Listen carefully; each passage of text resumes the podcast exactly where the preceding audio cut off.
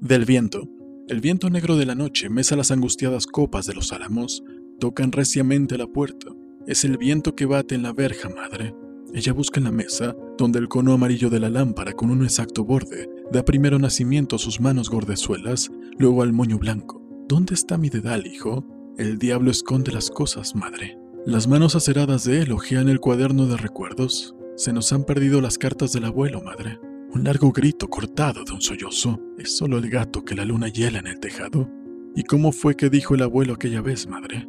Las manos taraciadas de azul dejan la aguja en que la luz rebrilla un instante. Si supieras que se me ha olvidado, el viento muere de pronto con un golpe ronco en la ventana.